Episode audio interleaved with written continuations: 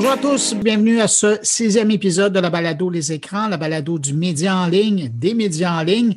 Je vous rappelle que cette balado, c'est une coproduction de l'agence 37e Avenue et du podcast Mon Carnet.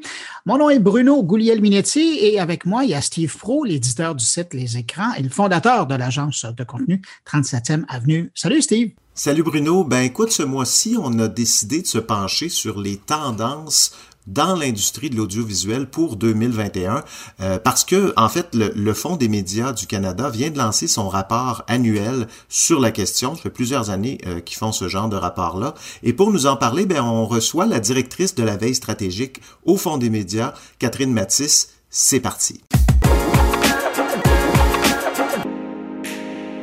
Bonjour Catherine. Bonjour Steve. Bon, on va se tutoyer parce qu'on se connaît quand même depuis euh, plusieurs années. Tu as été euh, journaliste euh, depuis de nombreuses années. Ben là, depuis, depuis quelques temps, tu es au fond des médias depuis 2018 et tu fais de la veille stratégique. Donc ça, essentiellement, bon, j'imagine que c'est de surveiller les tendances, ce qui se passe dans l'industrie de l'audiovisuel. C'est bien ça? C'est bien ça. Ça, c'est l'aspect de veille. J'aime aussi dire qu'on fait de la prospective, c'est-à-dire qu'on essaie de se projeter un peu dans l'avenir pour voir euh, ce qui se passe en ce moment. Euh, c'est bien, mais qu'est-ce qui va rester euh, de ces grandes tendances-là? Des fois, on voit des mouvements de plaques tectoniques. Dieu sait que le séisme a été quand même assez appréciable en 2020. Et donc, c'est une année assez particulière pour se poser ces questions-là. Il y a eu beaucoup de changements dans nos habitudes, qu'est-ce qui va rester pour la suite? Est-ce qu'il y a des choses qui vont rester pour la suite ou est-ce qu'on s'est juste habitué euh, pendant cette année-là à faire les choses autrement puis qu'on a bien hâte de retourner à ce qu'on était avant? On va en reparler, mais avant d'entrer dans le vif du sujet, juste pour ceux qui ne connaîtraient pas le, Fonds des médias du Canada, qu'est-ce que c'est le Fonds des médias? Le Fonds des médias du Canada, c'est un des fonds les plus importants euh, au pays pour financer les contenus qu'on retrouve sur à peu près tous les écrans, sauf les écrans de cinéma. Donc là, on parle d'applications, de web-séries, euh, de séries à la télévision, évidemment, euh, d'œuvres de, de, réalité immersive, euh, virtuelle, augmentée, mixte, euh, donc, euh, toutes sortes euh, de contenus finalement qu'on peut visionner de plein de manières différentes avec à peu près tous nos écrans.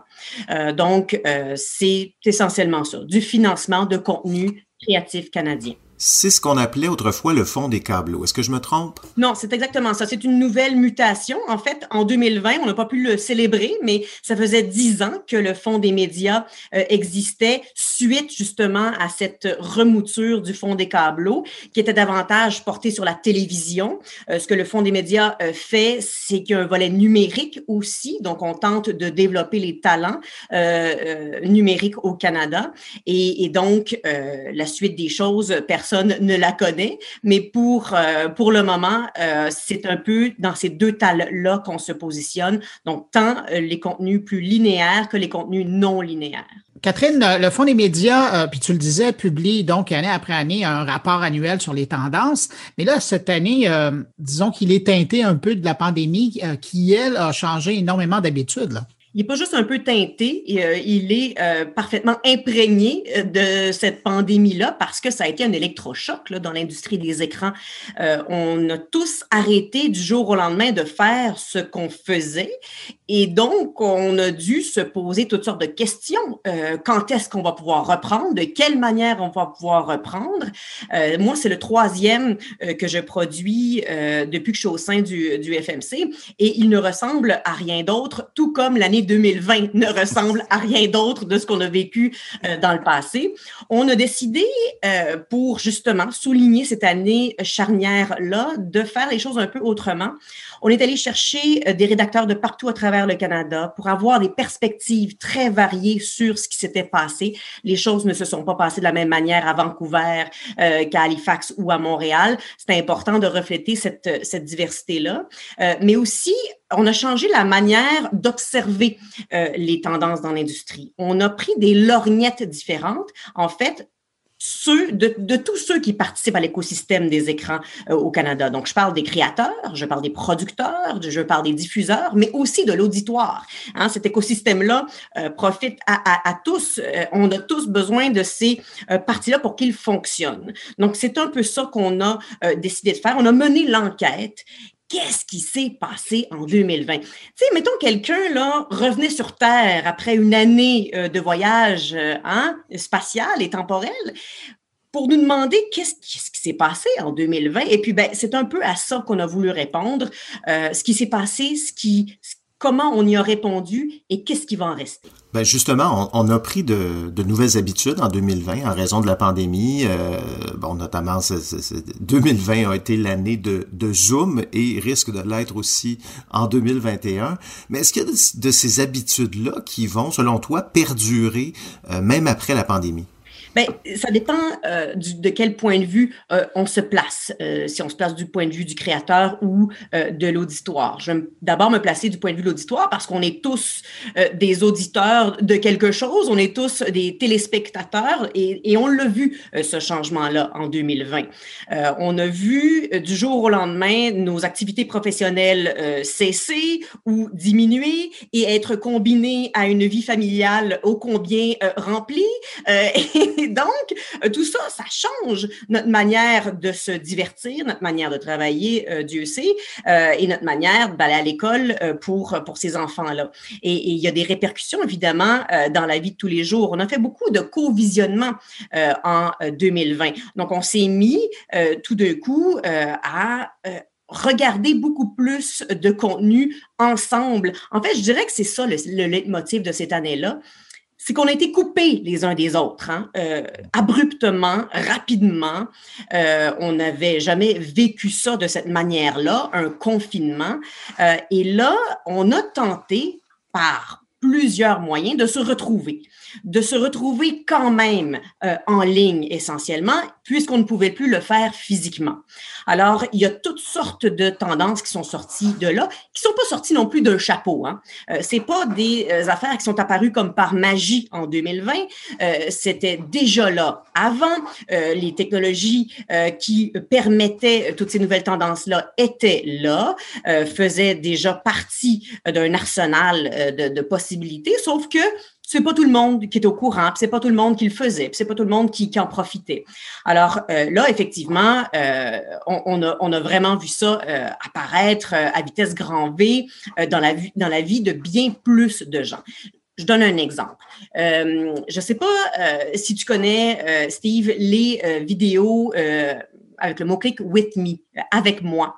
C'est des vidéos sur YouTube où on voit des gens essentiellement faire des affaires assez banales. Là. Des fois, c'est euh, prendre un repas, des fois, c'est euh, faire des tâches. trop vie, moi, pour ça. Simplement regarder quelqu'un faire son souper. Non, je, je, je suis désolé, je, je comprends pas. Quand on est seul, et on a beaucoup été seul en 2020, c'est devenu quelque chose d'intéressant et d'important pour beaucoup de monde. Tu sais, c'est le genre de vidéo, on a vu des chiffres faramineux là, avec ce, ce pour ce genre de contenu-là. Tu sais, du 600% d'augmentation là, entre février et mai, ça n'a aucun bon sens. Là, tu sais. Et encore une fois, ce sont des vidéos toutes simples où on voit quelqu'un euh, essentiellement euh, seul qui fait quelque chose. Des fois, ça peut être une activité, ça peut être peindre, bon, ça peut être autre chose. Et, et donc, on a l'impression de les accompagner, qu'ils nous accompagne. Et donc ça, c'est vraiment très, très emblématique de ce qu'on a pu vivre l'année dernière. On voulait cet accompagnement-là. On voulait cette compagnie-là qu'on avait perdue. Donc ça, c'est un exemple sur YouTube. J'ai parlé de co-visionnement également. Donc, de, tu, regardes un film, Steve, je regarde le même, et on s'accompagne en ligne pendant qu'on visionne le même contenu. Euh, donc, c'est une autre, euh, un autre exemple. Évidemment, on aurait pu jouer ensemble aussi à des jeux vidéo en ligne. Euh, donc, ça nous permet de nous rejoindre. Donc, tu vois, les, les exemples sont très nombreux où euh, on a tenté par tous les moyens qu'on pouvait d'aller chercher cet accompagnement-là qu'on avait perdu, d'aller chercher nos amis, d'aller chercher nos proches en ligne, puisqu'on ne pouvait pas le faire autrement. Et comme vous le dites dans le rapport, en fait, on veut retrouver un semblant de, vie sociale. Euh, mais je reviens à, à ma question. Euh, le co-visionnement, par exemple, est-ce que c'est une tendance qui pourrait perdurer après la pandémie? Est-ce qu'on a trouvé là une nouvelle façon de, un nouveau loisir, euh, ou est-ce que c'est seulement un, un pansement en, en, attendant de pouvoir se revoir là? Il y a un peu de tout là-dedans. J'ai évidemment pas de boule de cristal, mais c'est évident que quand on euh, touche à euh, des nouvelles manières de faire, quand on expérimente avec certaines technologies et qu'on trouve un certain niveau de confort, il y a beaucoup de choses qu'on garde après. Euh, il y a beaucoup de gens, par exemple, qui ont été sur Twitch pour la première fois pendant cette année de pandémie-là. Mais une fois qu'on a goûté un peu à ces nouvelles plateformes-là, c'est très difficile de revenir à notre diète médiatique d'avant parce qu'on a essayé essayé des nouvelles choses, on a rencontré des nouvelles personnes, on a, on a, euh, on a essayé euh, de, euh, de jouer à de nouveaux jeux, de, de, de participer d'une autre manière à cet écosystème de divertissement-là. Donc, est-ce que les choses vont redevenir comme elles étaient avant? La réponse courte, c'est non. Je, je, pense que c'est à peu près impossible de revenir à ce que c'était avant pour une multitude de raisons, aussi parce que l'offre ne sera pas la même, parce qu'on se sera habitué à certaines nouvelles façons de faire. On se sera habitué à fréquenter plusieurs plateformes qu'on ne fréquentait pas avant. On se sera habitué à faire les choses autrement. Euh, on va certainement, euh, Steve, euh, retrouver une certaine intimité dans la manière de visionner certains contenus, mais ça ne veut pas dire qu'il n'y en, a pas d'autres qu'on va vouloir continuer de regarder en groupe. Et ça, c'est quelque chose qu'on qu voit perdurer cette volonté de se retrouver euh, en ligne.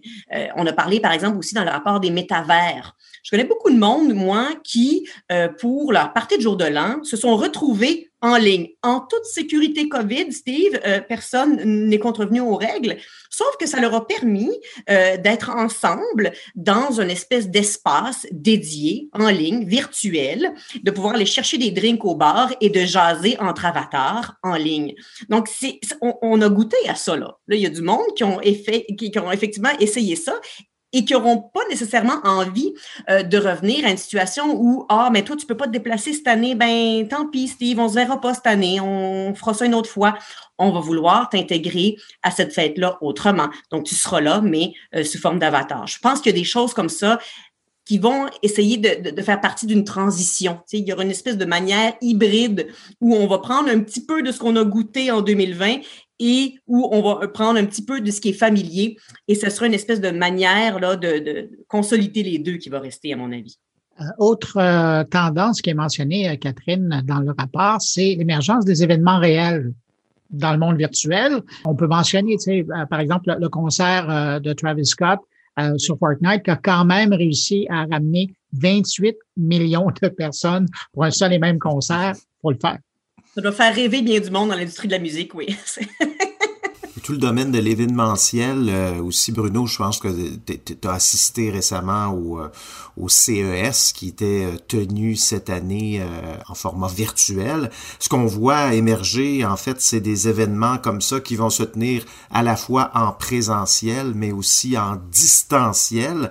Et euh, il risque de, d'y avoir de plus en plus de ces événements-là hybrides qui vont émerger. Absolument. Euh, J'ai fait quelques épisodes de podcast pendant euh, la pandémie, mais au tout début de la pandémie. Donc, je parlais, euh, entre autres, dans un épisode à des festivals qui étaient en train de se réinventer. Ils étaient vraiment très bousculés dans leurs échéanciers, là, puis ils étaient en train d'essayer de trouver une formule. Et le réflexe, c'était beaucoup, bon, là, on fait ça cette année, là, mais hein, on, on, a hâte de revenir à la formule précédente. Là, et, et je pense que plus le temps passait et plus les événements virtuels avaient bel et bien lieu, plus on voyait certaines plus-values à ces événements virtuels-là.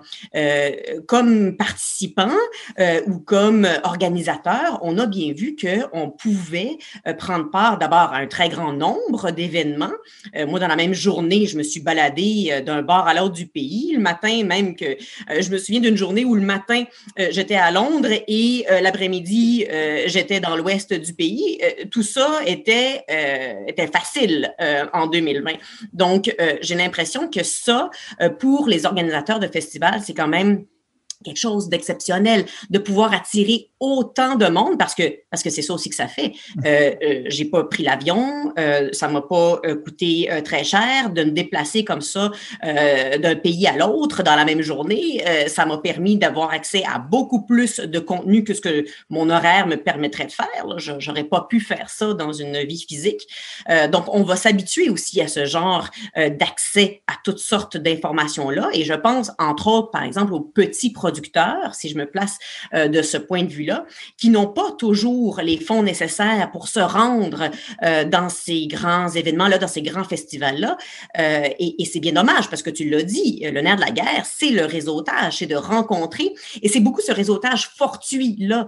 Euh, on l'a tous vécu, on rencontre quelqu'un un peu par hasard, on s'assoit à la même table parce qu'on est arrivé un peu en retard à la conférence, puis finalement on se met à jaser et puis c'est quelque chose de très fertile pour la suite des choses. Ça, c'est très dur à reproduire en Zoom, euh, effectivement. Donc, il y aura, oui, je pense, une espèce de monde hybride par la suite où on va vouloir euh, tenter de, retrouver cette forme euh, de rencontre physique-là, qui est tout à fait souhaitable et souhaitée par bien des gens, mais qu'on va garder aussi cette, cette, forme d'accessibilité-là. Moi, les festivals et les événements auxquels je parlais me disaient, on n'a jamais eu autant de monde d'un peu partout participer à nos événements, d'une part, et d'autre part, on était rejoindre des cohortes démographiques qui s'intéressait pas vraiment à ce qu'on faisait dans le passé. Mhm.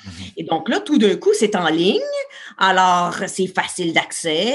Euh, c'est une, c'est un langage que des, euh, des, des strates démographiques plus jeunes comprennent bien et donc qui, qui s'intéressent tout d'un coup à certains événements auxquels peut-être euh, ils auraient été moins euh, enclins euh, de s'acheter un billet et d'aller se présenter. Donc, il y a vraiment, à mon avis, très intéressante par rapport à tout ça. Et, les festivals ont tout à gagner à profiter des deux côtés de la, de la médaille, à, gagner, à garder toute cette clientèle internationale et, et, et jeune-là qui a envie de participer à ces événements-là et en même temps de faire favoriser une certaine forme de réseautage pour ceux qui peuvent se, déplacer. Parlons un peu de la lutte pour l'attention. Hein. On sait qu'on on est enseveli de contenu euh, ces dernières années. Il y a tellement de choses à voir, ça prendrait plusieurs vies. Euh, mais si on se place du point de vue du producteur et du producteur canadien en particulier, qui doit montrer euh, ses productions au maximum de gens, mais qui doit se battre en même temps avec des machines aux moyens considérable au Netflix, au Disney ⁇ au Apple. Euh, qu'est-ce qui fait le producteur canadien pour essayer de gagner un peu euh, des batailles dans cette lutte pour l'attention? Ben, ça aussi, c'est quelque chose qui n'est pas nécessairement nouveau. Euh, ça fait euh, longtemps que euh, on parle d'un terme qui, qui, a l'air passé de mode, mais qui reste tout aussi pertinent, qui est la découvrabilité. L'idée, c'est de faire découvrir son contenu. C'est une chose de faire une bonne série, c'est une chose de faire un bon film ou un bon podcast. Encore faut-il que des gens y accèdent, le trouvent, le découvrent, puissent justement en profiter. Et ça, ben, il y a plusieurs stratégies qui sont possibles pour ça. Les, algorithmes font un certain travail de recommandation, mais on ne peut pas juste se baser là-dessus euh, pour s'assurer que les gens euh, trouvent le, contenu qu'on produit. Il faut aussi faire un travail euh, de fond et de ce point de vue-là, il faut très, très bien connaître son auditoire. je pense que tous ceux à qui on a parlé, tous les experts qu'on a consultés sont d'accord sur cette question-là. Mieux on connaît son auditoire, mieux on va le cibler et plus on va arriver à, vraiment à rentrer dans ces petites communautés euh, peut-être plus nichées parce qu'elles sont euh, davantage centrées sur des intérêts que sur des je sais pas, des cohortes démographiques, par exemple. Au lieu de viser les milléniaux, là, hein, on aime, mon Dieu, qu'on a essayé de viser les milléniaux. Euh, en fait, euh, les, gens vont vouloir commencer à parler euh, plus au, au Z qu'au Y, là, mais, mais bon, bref, il va toujours y avoir la nouvelle génération qui va suivre parce que c'est elle qui annonce les tendances à plus long terme. sauf que, ben voilà, on se retrouve à devoir comprendre qui est à l'autre bout, qu'est-ce qui l'intéresse, de quelle manière manière ils s'intéressent à tel ou tel phénomène. dans le rapport, on s'est intéressé notamment à la série Utopia Falls pour voir un peu de quelle manière elle avait été mise en marché. Et, c'est intéressant parce que autrement, on aurait fait peut-être une bande-annonce générale et, et, on l'aurait mise comme ça de l'avant un peu partout, sur toutes sortes de, canaux de distribution, euh, en espérant toucher ceux qui potentiellement pourraient être intéressés par ce type de contenu-là. C'est une série où on retrouve, par exemple, des personnages, euh, des personnages gays, des personnages autochtones, euh, des personnages racisés. Et donc, euh, on s'est dit, au contraire, là, il y aurait moyen d'aller, par exemple, toucher certaines communautés plus directement. Donc, ce qu'ils ont fait, c'est qu'ils ont mis en scène des petits clips, des, des, des, petites bandes annonces qui, par exemple, favorisent les personnages homosexuels et ils ont été chercher euh, des cohortes de communautés qui s'intéressent à du contenu euh, LGBTQ+. Euh, donc, il y a, vraiment là un effort, hein, c'est du petit point, c'est du détail, mais c'est d'y aller et de cibler les communautés d'intérêt et c'est quelque chose qui marche de, de, manière beaucoup plus efficace que de tenter de plaire à une cohorte d'âge. Dieu sait, je ne sais pas si on a le même âge, Steve, on ne doit pas être très loin, mais on n'a probablement pas les mêmes intérêts. Ça ne veut pas dire qu'on ne fait pas partie de la même génération, sauf que euh, on a des vies différentes, on a des intérêts euh, différents, et donc on va peut-être pas s'intéresser aux mêmes affaires. En fait, on va probablement pas s'intéresser aux mêmes affaires. Et c'est important de le savoir, ça, quand on est un créateur, quand on est un producteur, parce que au bout du compte, on veut que notre produit soit vu, on veut qu'il soit, euh, qu'il puisse trouver son auditoire. Donc ça, c'est une des manières de faire qu'on a vraiment vu euh, augmenter à, vitesse grand V, parce que justement, on est dans une surenchère de contenu. Euh, il y a beaucoup, beaucoup, beaucoup de possibilités. Et ça veut aussi dire que les plateformes, que les distributeurs ont le choix aussi de ce qu'ils vont renouveler ou pas hein, euh, dans ces, dans ces contenus-là. Donc, il faut, en d'autres termes, pour emprunter euh, un terme euh, à l'hexagone, que ça cartonne rapidement. il faut vraiment que ça marche dans le premier mois si on veut s'assurer, du point de vue du producteur, d'obtenir éventuellement peut-être une deuxième saison. Et ça, ben, ça veut dire qu'on ne peut pas manquer son coup quand il mmh. s'agit de cibler son auditoire. Il faut y aller vraiment très directement. Tu parles de distribution. Euh, évidemment, il faut parler d'un des canaux de distribution, euh, les salles de cinéma. Cette année, plusieurs cinémas ont dû fermer. Ils sont encore, là, ça dépend de où on est au pays. En tout cas, au, Québec, c'est fermé. Euh, on est en train de revoir de fond en comble la manière de distribuer les films. les salles, est-ce qu'elles pourraient devenir une option parmi tant d'autres? Qu'est-ce qu'on peut entrevoir de l'avenir des salles de cinéma? Ça aussi, c'est difficile à prévoir. On ne sait pas quand elles pourront réouvrir, ni de quelle manière. Hein. J'ai pas l'impression qu'on va non plus aller se corder rapidement dans une euh, salle de cinéma quand euh, elles vont pouvoir réouvrir. Donc, il euh, faudra voir de de quelle manière tout ça va pouvoir être euh, bon rendu possible. Une fois qu'on a dit ça, euh, il y aura toujours des adeptes de, de, de, cinéma qui vont vouloir voir des films sur un grand écran. Euh, je pense que l'attrait du grand écran ne sera pas perdu là, après la pandémie. Au contraire, il nous a manqué ce grand écran-là. il y a des œuvres qui se consomment davantage sur grand écran. mais c'est peut-être, ça va peut-être au-delà du film. Euh, du long métrage. Peut-être qu'il y a d'autres types de contenus qu'on va vouloir aussi voir sur un grand écran. On, on, a-tu regardé de la série hein, euh, en 2020? on a consommé de la série? Ben, ça va peut-être nous tenter de la regarder sur un autre écran.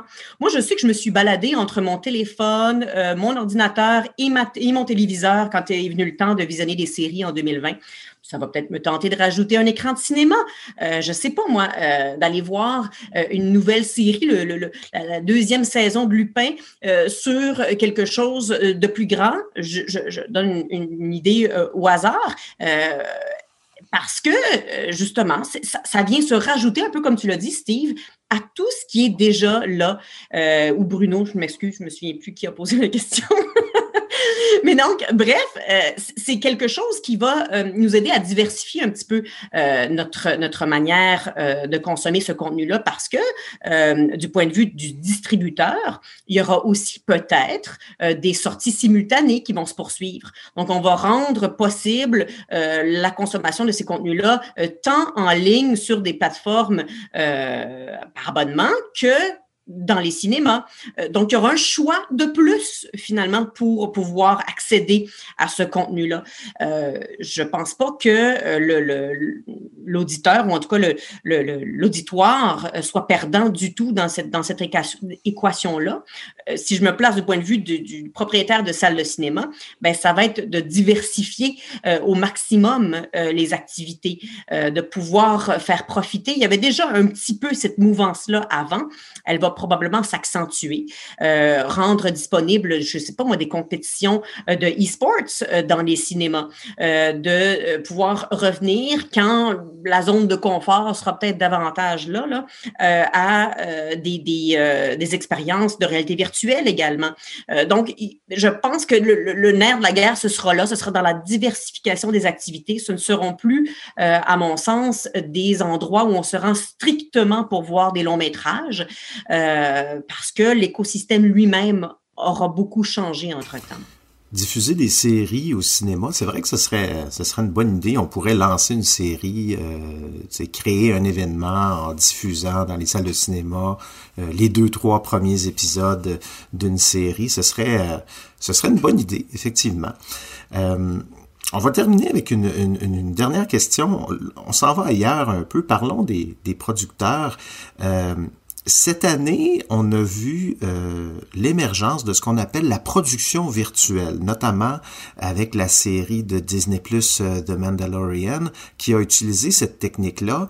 Euh, bon, la production virtuelle, ce que je comprends, c'est un peu le, le, le c'est un peu l'évolution de l'écran vert, c'est-à-dire qu'autrefois, pour euh, mettre des personnages dans un, univers euh, imaginaire, on les faisait jouer euh, devant un écran vert et après, ben, on incrustait le décor, les effets spéciaux. Je me, je me souviens, il me semble que c'était Ewan McGregor quand il a joué dans, dans Star Wars, qui disait que ça avait été le tournage le plus plate de sa vie parce que il ne faisait qu'être dans un entrepôt, un studio avec des écrans verts à jouer devant rien dans le fond.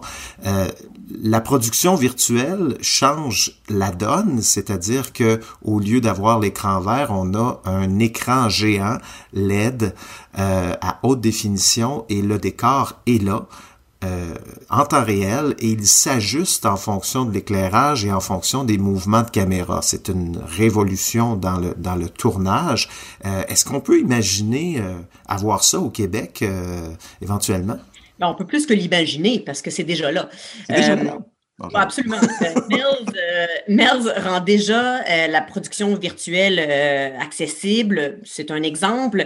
Et il y a des gens, des Québécois en particulier, qui font ça depuis très longtemps.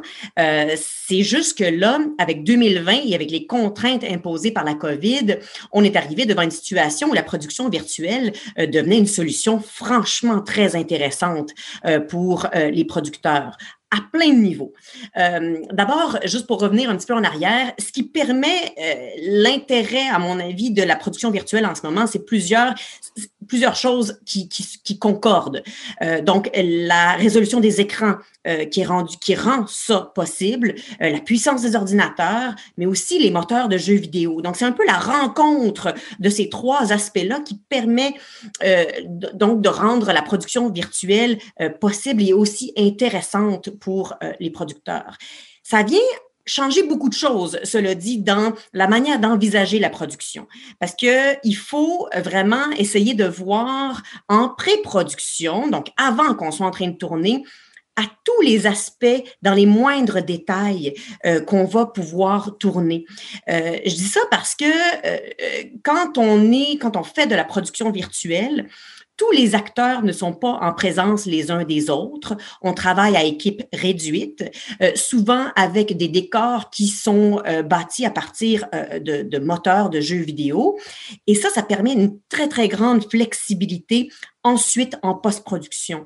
Mais il faut d'abord avoir pensé à tous ces petits détails-là. J'ai parlé, euh, par exemple, dans la série podcast que je produis avec le, Fonds des médias du Canada, à Marc Côté, qui est un peu le bras droit technologique de Jean-Marc Vallée. Lui, ça fait des années qu'il fait ça. Ça fait des années qu'il fait ça parce que Jean-Marc Vallée avait souvent des idées extraordinaires, mais qui coûtait beaucoup trop cher et que, et que Marc Côté voulait bien euh, lui rendre possible, mais euh, bon, il y avait des contraintes de temps, d'argent, d'espace, et donc c'est là que euh, il s'est mis à développer toutes ces idées autour de la production virtuelle. Et donc il y a beaucoup beaucoup de choses. il me parlait notamment de Big Little Lies, qu'il a tourné de cette manière-là.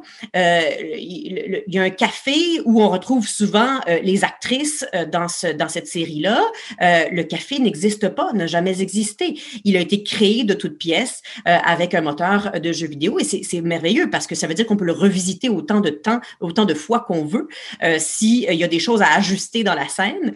ça veut aussi dire qu'on n'a pas besoin de déplacer tous les grands noms, par exemple, qui faisaient partie de, cette série-là, en même temps, au même moment, pour reprendre une scène ou tourner quelque chose ensemble. On peut le faire de manière complètement asynchrone synchrone et faire ça par la suite. Mais si on fait ça de manière asynchrone, tu comprends, et qu'on veut que la, conversation soit réaliste, il faut que ça soit parfaitement chorégraphié. Donc, d'où l'intérêt de mettre beaucoup d'emphase en pré-production.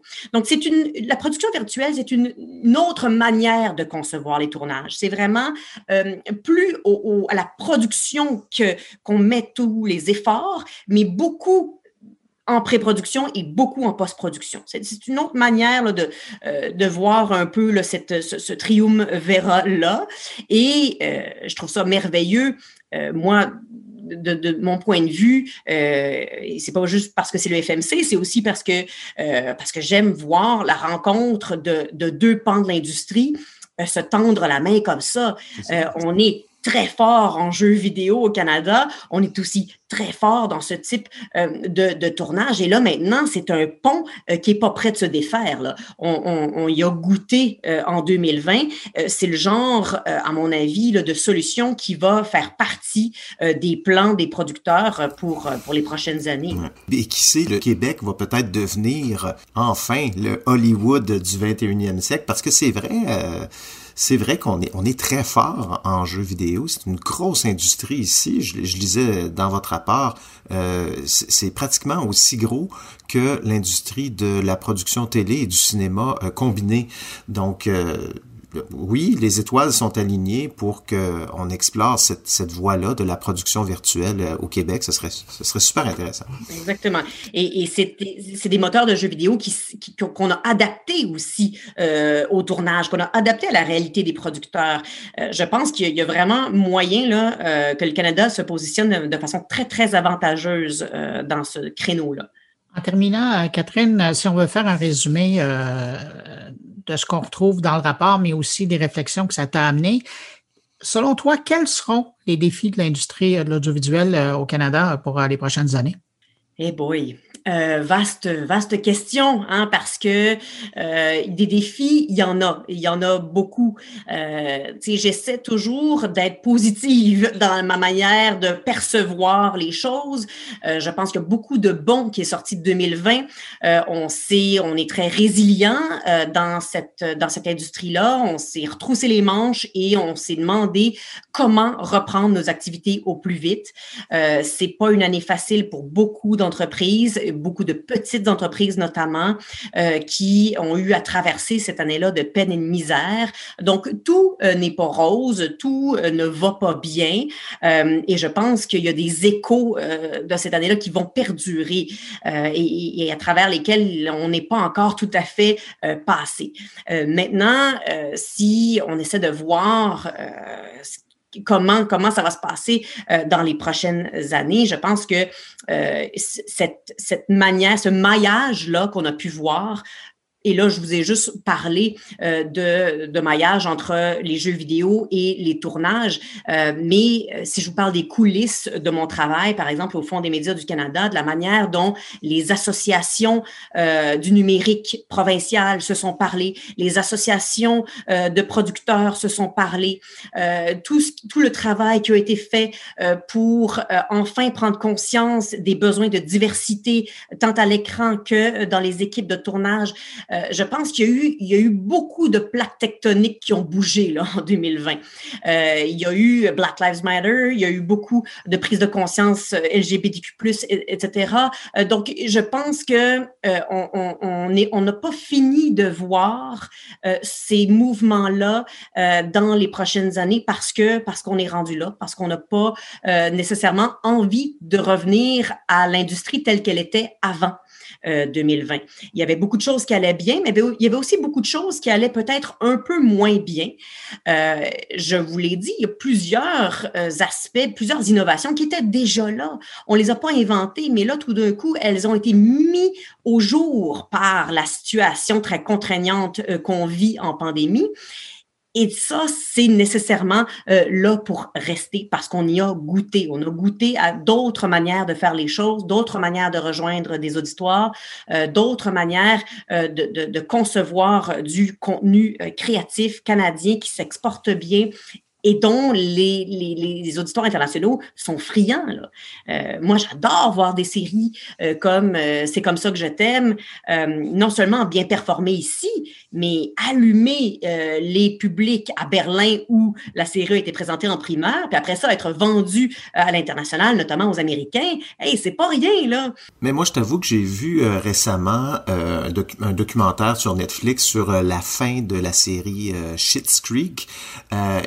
J'ai eu une petite larme là, en regardant ça, parce que c'est vraiment de, de voir dans, dans, cette, dans, cette, dans ce documentaire-là l'impact qu'a eu la série sur les communautés euh, LGBT euh, en présentant bon dans la série un, un couple gay. Euh, mais sans que ce soit le sujet de la série. C'était, c'était normal d'avoir des, de, ces deux personnages-là qui sont en couple. Et, euh, et c'est ça qui, qui, qui, était assez intéressant, assez fascinant. On oublie quand on retrouve ces grandes séries-là sur des plateformes internationales d'où elles proviennent. Hein, ah oui, mais... c'est, c'est, c'est chez nous. Oui, exactement. Schitt's Creek a été d'abord été euh, projeté euh, sur les ondes de, de CBC. Et, et euh, il y a d'autres succès internationaux comme ceux-là. Kim's Convenience, moi je me souviens d'une édition de South by Southwest, donc un, un, grand, un autre grand rendez-vous pour les adeptes de technologie et, et, de médias qui a lieu habituellement chaque année à Austin, là qui est en mode virtuel depuis deux ans. mais donc où les protagonistes de Kim's Convenience étaient là sur place et euh, donc des personnages issus de la diversité. Et il y avait beaucoup de gens qui étaient venus les rencontrer pour leur dire merci parce que grâce à vous, je me suis vue à l'écran pour la première fois. J'étais contente de voir des personnages asiatiques nous représenter de cette manière-là. Donc, c'est euh, on, on, on sous-estime des fois la portée euh, de ce que euh, de, ce qu'on fait euh, ici. Euh, mais franchement, là, non seulement il n'y a pas à rougir, mais ni la langue, ni notre façon de faire les choses euh, n'est un obstacle. Euh, au contraire, c'est un immense avantage euh, quand il vient le temps de produire du contenu unique, du contenu pertinent, du contenu qui se distingue. Catherine, sur ce, ça a été un plaisir de t'accueillir dans le cadre de Balado. Merci d'avoir pris le temps de nous parler du rapport. Pour les gens qui seraient intéressés de mettre la main sur le rapport et de lire où ils peuvent le trouver. Ben, ce sera peut-être pas la main, à part s'ils ont un écran tactile, mais, mais en tout cas, les yeux vont pouvoir euh, y accéder. Poser, ouais. Euh, oui, c'est ça, via euh, le site Internet du, du, FMC. je suis sûre qu'on va pouvoir donner l'adresse précise aux gens. Là, je vais vous épargner toutes les barres obliques et les tirets que cela comporte. Mais donc, on a intitulé le rapport cette année Reprendre autrement parce que c'est exactement ça euh, qu'on va devoir faire. On veut reprendre, on va reprendre, mais ce sera peut-être pas tout à fait la même industrie euh, qu'on a connue avant la pandémie. Catherine, merci. Steve, le mot de la fin?